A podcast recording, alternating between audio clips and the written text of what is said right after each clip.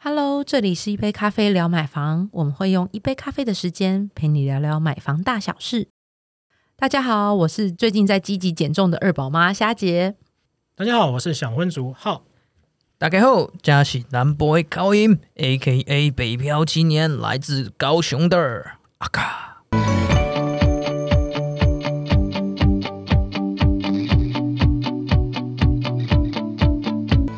最近呢，我一直在思考，到底要不要搬家，因为我的租约快到了。对，那我现在虽然说在板桥租房子，然后虽然说房价还有生活机能什么的都很棒，我的房东也都很棒，还有请我吃过饭。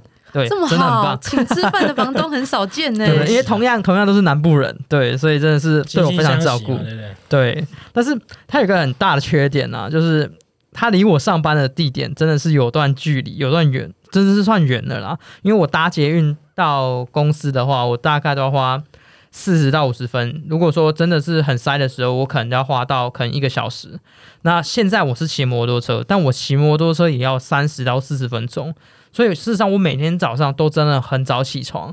对，那我就觉得说，常年下来，我觉得有点累了啦。对，因为毕竟你这样换算，我来回基本上也是要花一个小时、诶嗯，那那真的要很早起耶，而且下班回家应该到家也要花一段时间。那有没有想要说搬离公司近一点，前进蛋黄区？对啊，那个大安区欢迎你啊 那。我好奇的是说，因为我前阵子在就是有开始陆陆续续在找一些房子，就是看一下租屋的地方，看有没有真的可以呃找到差不多的这样的租金，或者说再贵一点点，增加一点预算，然后看有没有比呃现阶段离公司再近一点的。对，那我就想到之前前阵子很夯的一个新闻，就是社会住宅嘛。当时说我当时看到真的是很心动，因为那时候政府们就是他们在。呃，抛出来这些照片，真的都是非常的让我心动，因为他说租金比同区段还便宜，而且照片那时候看真的超漂亮，而且平数也很大，嗯。真的就是大家说的修个短哦，而且重点是它可以报税，这是光是这一点几乎就是赢过很多租屋案件，你知道吗？啊，所以没有考虑在公司附近买房，而是该公 公司附近租房的那概念吗能力有？限，要先看自己目前的能力。那也要跟大家小小提醒，乐屋网也是有租屋的哦。对，对，不过我记得我们公司附近好像有个六张离社会住宅，你有嗯去做申请吗？说这个啊，这个社会住宅这个六张里这个，当初它一出来的时候，我就很心动，我超心动，因为它离公司真的超近。对走路就可以上班啦。对，真的是走路就可以上班。嗯，所以我那个时候笑许很久，但是我后来仔细一上网看，他说预计完工日期是二零二三年的六月才完工，然后我就想个 要许我，那因为我那时候看到这个资讯的时候是去年二零二零年，嗯，所以说哇还有三年呢，那不等于说我要先熬过这三年吗？那至于说其他的社会住宅，我也看了一下，就是我近期，因为我近期租约快到，所以我就看了一下，发现说也没有东西可以租了，因为也没有社会住宅可以让我申请，因为全都租完了。这应该很抢手吧？因为呃，房价不会任意调涨，然后租环境品质应该都还不错。嗯，对啊，都在市中心嘛，对不对？对啊对，那大大家一定是抢爆了。嗯，那像我们刚好提到社会住宅这个部分啊，因为像我那时候上网查的时候，就发现说社会住宅好像，因为我一开始知道这个资讯的时候，我就上网查，但是因为各县市的申请条件都不太一样，而我现在印象基本上都还停留在当时我之所以没有申请，就是因为它很难以让我理解，所以我就放弃了。嗯其实因为呃，社会转应该是这样讲。大家最近都在吵说房价高，所以其实最近其实呃越来越多社会住宅在做新建，然后也有在做规划的部分。好，那那当然也因应这样子的社会住宅变多了，所以其实呃近几年其实政府一直都有在呃因现况调整，比如说社会住宅数。好，然后再呃再来包含申请的流程，也其实一直不断在做改变。那希望能够降低大家入住申请的一个复杂程度啦。嗯，对，那早期台湾虽然会有国民住宅，然后军工教福利宅，那不过都是属于特定族群的购物方案，那跟一般大众其实还是会有一些距离，而且是出售的形式。好，那这种其实都不算列入呃社会住宅啦。哦好，那因为现在社会住宅比较锁锁定在于租屋，好提供租屋的只租不卖，只租不卖的部分这样子。对，好，那因为毕竟就像阿刚啊，可能小资族啊，如果我要我要买，其实我还必须得要有先有头期款，我先但是当得熬过这一期。但是当当还没有头期款，但是又需有租屋需求的时候，有没有更划算、更省钱，或是更保有保障的租屋可以来做选择这件事情？那其实就是在社会住宅呃它的最主要的宗旨项目这样子。嗯，对，所以社会住宅其实都是由政府新建或辅导的住宅，那提供给就是青年或是弱是族群所居住。那它其实有呃直接新建或是包租代管两种形式。那当然，只要是写现在只要是写社会住宅的，都是只租不售。哦，嗯对好，那目前各县市其实基本上都有社会住宅能够申来做申请。那呃，申请的资格与条件其实大同小异啦。嗯好，那这边呃有三项，帮大家做一下大的通则的整理。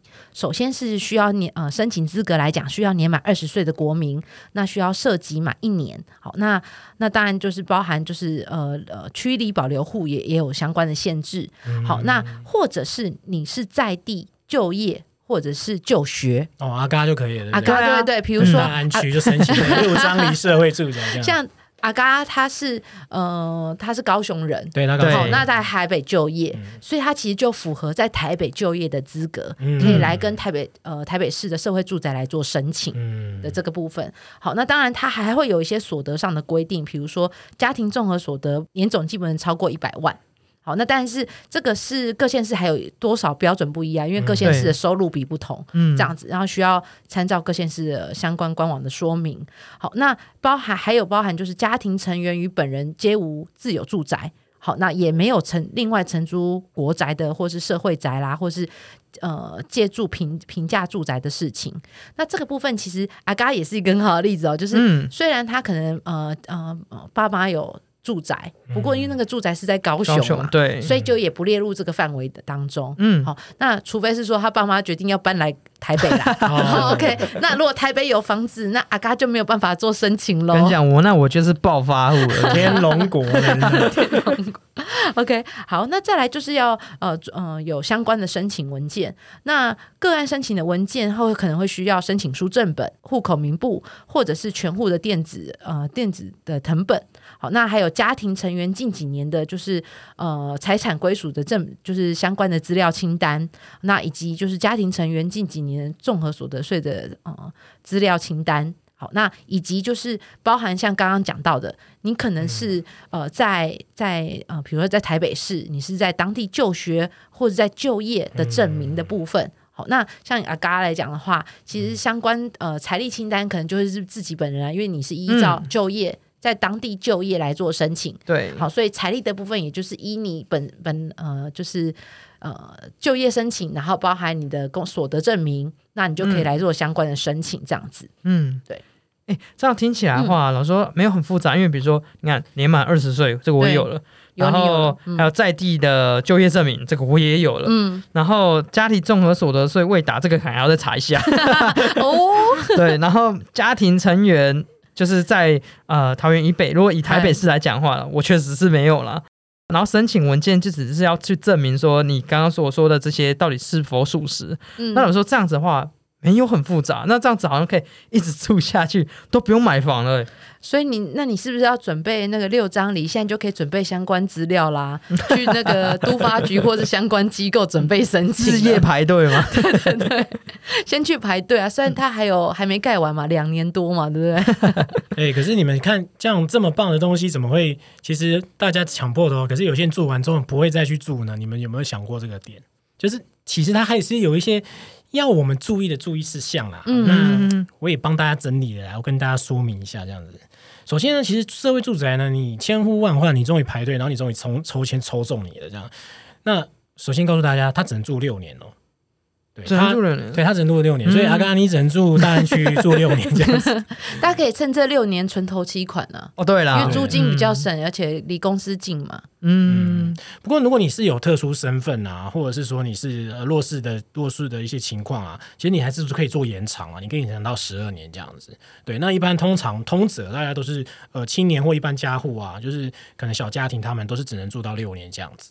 对，那另外就是说，其实社会住宅另外一个迷人的地方，就是它的选择性是蛮符合现在住房需求的啦。因为它其实是有套房、两房跟三房这些。不过，因为它其实就是在申请的时候，它会有依照你的身份别以及你的时间顺序，它会有一个优先排列嘛。所以有的时候你可能你写了一个套房。可是你前面有一个他是弱势的一个身份，所以他可能就会在顺序上就会优先于你，就被选走了。所以像六张离社会住宅，他可能正在盖嘛。可是在他开启那个呃提供申请的时候，这个过程当中啊，就有很多很多人就是递申请单。那这当中他会有一个过呃筛选的一个过程，那不一定你你会选到你想要的哦。原来是这样，还是先排队再说啦。也是啊，有抽有机会啦，对，有抽有机会，对，对，还是有机会。对，那另外还有个小小问题是说，呃，其实你在住社会住宅的时候，因为你是每月的租金嘛，那有些人常会疑问说，哎，我这个租金到底有没有含管理费啊？那其实一般来说都是有含的啦，只是说你想要再了解说这些管理费到底运作到什么程度，花费多少钱啊？那是有哪些单位去做一些社区管理维护啊？那其实都会建议你直接去问呃相关的都发局这些相关单位，或者是呃维管的这些。呃，社会住宅厂商们，因为这个其实都可以有相关资讯可以问到，因为毕竟是政府的机构，所以他必须做到透明化这件事情。对，那另外就是说，有些人住社会住宅啊，他可能会遇到一个更没感的问题，就是我们知道说，其实住宅法会明定说，社会住宅它有地价税跟房屋税的那减免，可是实际上这个减免是有一个期限的。就假设一个绿子哈，阿嘎他终于申请到那六张的社会住宅，然后他偏偏就在这社会住宅第十一年这样搬进去。那就变成说，他可能会遇到就是，哦，其实他已经没他的六张里，或是他这个社会住宅的呃那地价税跟房屋税已经没办法减免了。嗯，那变成说。那没办法减免的话，那就变成说它的租金上就要增加嘛，因为你看，我我没我没办法减免你，那我的社会住宅的那个管理的一些营运租金势必要调涨嘛，嗯，对，这样才能符合我的成本。那我就要调涨租金的话，那是不是你超过这个减免期间去租的话，你相对于前十年那些人住的人来说，你的租金变贵了呢？嗯，对，那这个真的是很魔鬼、很魔鬼的细节。但我觉得这也比一般你在外面找房子。那个我也我也有朋友遇到房东年年都有跟他暗示说，哎，今年可能会调涨哦。对，暗示他要退休，他他要收掉房子吗？对，这感觉至少有保保障那个一定时间的租金不会不会异动，那我觉得也还蛮令人心安的。嗯，那还有另外一个问题啊，也是常发生哦，因为大部分都是六年租完了，那就要离开了嘛，那可能也是有些感情的，可是重点是他没有这么感性，那个租屋公司会跟你讲说，哎。你怎么样？我租给你，那你就要怎么样还给我。所以有些常常会发生，就是说，哎，你看家具损毁了，那墙面损毁了，或者说你有钉东西什么的，他就很像外面的，跟外面的房东一样哦。哎，你要修理钱，肯定在在造哦，这样子。对，其实有压力哦。那其实这样的争议都是因为呢，因为这些社会住宅的一些厂商，其实它都是 BOT 去经营的啦，是政府委或 BIT 这样子去营运，所以它会有那些。比较 SOP 比较没有近人情的那些制度的流程啊，当然现在一些比较新的社会住宅也许就没有这样的问题了，对。但是其基本上呢，如果你担心会有这样的退租争议啊，那其实建议你在租这个社会住宅期间，你自己就尽量不要再去做一些额外的一些修缮或调整。对，那你在退租的时候，或者说租租房子的时候，你都做一些拍照，嗯，对，就做一些自保，这样都可以保障你自己哦。对，不过社会住宅呢，它的价值就在于说它是居在市中心嘛，所以假设你真的有幸呢，可以申请到呢，就阿嘎，我们就看你，就是六年后你租到，你申请到之后，然后我们就可以去你家住。当然不一定六张里啊，就是其他社会住宅，对，我们就可以去你那边，就是有的时候聊参观一下是吧？你们想去他家住是要 man talk 吧？聊一下工作上的。对，其实很多首购族真的都会去考虑到市中线社会住宅，因为你看交通方便，生活机能又到，那租金可能又相对于一般市面上的租屋还又便宜一些，所以他们都会利用这个社会住宅去存一些呃，可能第一桶金啊，或者是做一些投机款的运用，这样子其实都还蛮不错的哦。嗯，老师说这个真的真的就很吸引人，而且就我刚刚前面有提到，它这最吸引我在于说，它是可以拿来做一些税制上面的一些呃报税啊这种动作，因为一般的租屋来说好了，基本上房东都不会让你去做这件事情。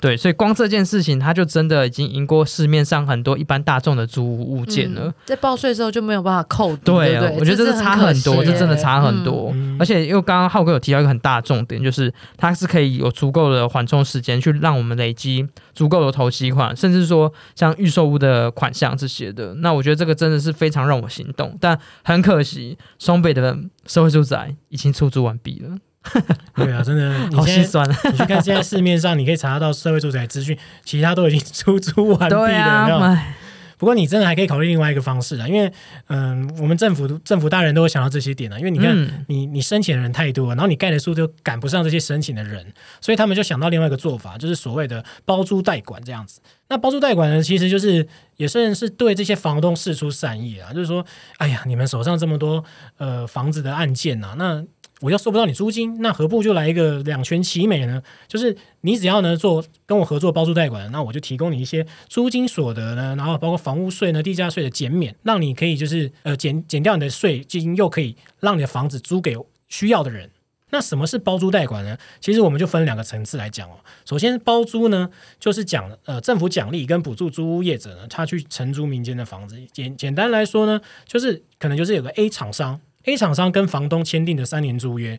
这样子，那每一个每一个月呢，就是按期呢，把这个租约呢给这个呃房东先生这样子，所以等于是说这个业者呢，他就身为一个二房东，对他等于是帮忙去做这个租屋物件的管理哦，然后把这些物件呢再分散给这些呃需要租屋的民众，这样，然后协助管理，然后包括代收租金啊，然后甚至就是修缮啊这些部分这样子。那对于屋主来说呢，它的好处呢就是我把房子呢丢给民间的租屋业者，那我就可以在这短期期间呢都可以收到房租这样子。那反正管理这边呢就全部交给业者就好了，对。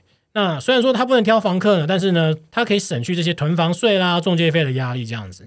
那对于房房客来讲呢，包租的价值就在于说，他可以用市价更低的价格去租到房子，然后还可以申请到公证费的补助。好，那接下来是代管，代管的部分呢，其实就是又不太一样哦。代管是说由租屋业者呢去协助屋主租给弱势的房客，对，那一样呢，就是由政府呢去辅助一些服务费，对，那租屋业者呢，他只是协助屋主去管理房租。对，那另外就是代收租金、跟居住房事、跟修缮这些这样子。那差别在于说呢，这个是呃由屋主呢他自己去把那个房子交给代管业者。对，那这个差异就在于说，他不是就稳稳的收租啦，他等于是说请代管业者他去协助他去管理这个房子。对，那租约呢通常都会签一年啦。那签订成功之后呢，业者呢才会去支付租金给屋主这样子。那屋主呢是可以去挑房客的、所以其实很多很多房东都觉得说，哎。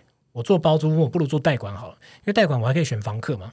你总希望说你的房子租给几个漂亮的大学生啊，对不对？就是那个感受都不一样，这样。好，那以房客的立场来看，他对代管对他来说有什么好处呢？一样可以用呃市价的那个租金的九折、七折和甚至五折的价格去租到房子。另外呢，如果你真的很有一些紧急上的困难呢，其实政府可以帮你代垫三个月租金哦，听起来好像很不错哎，对不对？不过啊，像刚刚有包租跟代管嘛，我仔细一瞧，我觉得要如果要是我是屋主，呃，希望我未来可以当屋主租人家，我可能会选择包租，因为他是直接签三年，啊，对啊，对，而且这三年不论房子有没有出租出去，业者都要付给我付给我租金、对，欸真的嗯，这种感觉好像比较保值哦。嗯虽然我没有办法挑房客啦，这是一个风险。我跟你讲，光时间成本你就赢了啦。对啊，不然嗯现在有，但是也还要看啦，因为像呃都会区来讲好了，都会就呃租屋毕竟嗯。市场上、呃需求大于供给嘛，嗯，嗯。嗯，对，那所以比较房子容易租出出去，所以比较少有那个空房在那里，啊，嗯对嗯呃，就好像这点优势好像也没有办法利用得到，哎、不过退一步来说好了，嗯就是以我这种租租屋的人来说好了，不管是直接新建还是包租代管，嗯只要他光是能够报税，他就赢过市面上很多很多的租屋物件了，嗯而且更不用说那个价格相对于市价便宜的那个租金的价格。哦，对，九折哎，九折很多呢。对呀、开什么玩笑？你想你在台北，对不对？那个光是那个钱的落差有多大？所以那你现在可以开始，虽然找找不到社会住宅，但是就可以往包租代管的那些租屋去看，可可能就会减免掉。比如说你一来又可以嗯就是申报。对，申报报税嗯可以报，对，那二来又又比较便宜，嗯，对，而且现在有业主代管，因为之前也有听到，就是有嗯听众他有说，哎、那有就是朋友的问题啊。那哎，那如果我租任，房东不修缮又不管我怎么办？哦，但是对，像这种，他可能是委托业者，嗯可是都会有一定处理客诉的 SOP。嗯对，那相对的期来讲，我觉得住起来也会比较舒服。对，而且这样子的话，还有一个重点就是出问题的话，你知道这是政府在管的，所以你可以找政府，你知道吗？不用担心说求助无门。嗯，啊有有有客诉专线就是对对对对对，上督导就来了，有没有？呃，包租跟又代管其实嗯有很多不同的区隔，那当然优缺点都有。所以虽然我们浩哥讲的非常详细哦，那但是大家听完可能觉得，哎，那我要怎么做比较？所以欢迎大家到资讯栏去点我们这一集相关的介绍说明，可以帮助你更能够理解这样子。好，喜欢我们节目也别忘了五星推荐哦，那分享给你好朋友啊，那下次再听，拜拜。拜拜拜